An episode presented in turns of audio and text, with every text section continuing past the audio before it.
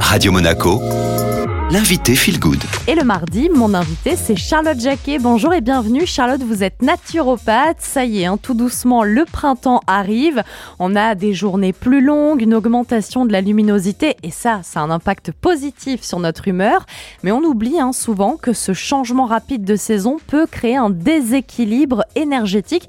Alors, vers quelle solution naturelle on peut se tourner pour notre bien-être mental, pour avoir un bon équilibre? Il y a plusieurs approches qui peuvent aider. Euh, je vais reprendre mon ami Hippocrate, que ton aliment soit ton premier médicament, c'est important. L'alimentation, c'est le premier pilier en naturopathie. Donc, vous pouvez intégrer des aliments qui sont riches en oméga 3, comme les petits poissons gras, qui vont favoriser une meilleure santé sur le plan cérébral. Vous avez aussi tout ce qui est légumes verts, enrichis en chlorophylle, et les fruits de saison, qui vont apporter les nutriments essentiels dont vous avez besoin.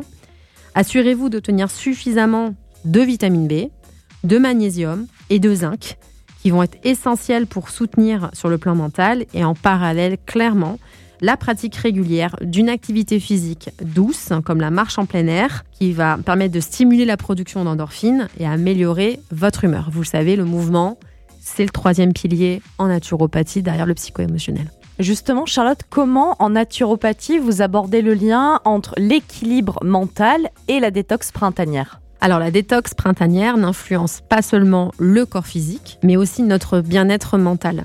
Éliminer les toxines favorise une clarté mentale accrue. Donc tout ce qui va être euh, décoction, euh, tisane détoxifiante à base de plantes comme la camomille euh, ou la mélisse vont permettre d'apaiser le système nerveux. Comment on fait finalement pour ajuster son environnement pour un équilibre mental optimal? La première chose, c'est de vous assurer d'avoir une bonne qualité de sommeil en maintenant une routine régulière. S'il y a des difficultés sur le sommeil, c'est important de comprendre à quel niveau ça se joue. Est-ce qu'il y a des réveils nocturnes qui pourraient, euh, en médecine chinoise, nous indiquer par exemple qu'il y a une problématique organique quelque part? Je rappelle, si c'est entre 1h et 3h du matin, hein, c'est votre ami le foie qui vient taper à la porte. Donc ça peut être tout à fait judicieux de faire la détox de printemps au niveau hépatique et vésicule biliaire. Euh, si c'est par exemple une difficulté d'endormissement parce qu'on a le petit vélo qui euh, tourne dans la tête et on n'arrive pas à s'arrêter, ben, c'est peut-être faire du journaling pour poser vos pensées avant d'aller dormir. L'idée c'est vraiment de travailler votre sommeil, en tout cas d'avoir des bonnes stratégies de routine pour votre sommeil, de créer aussi un espace de vie lumineux et bien aéré et réduire euh, votre exposition à la lumière bleue qui est vraiment un fléau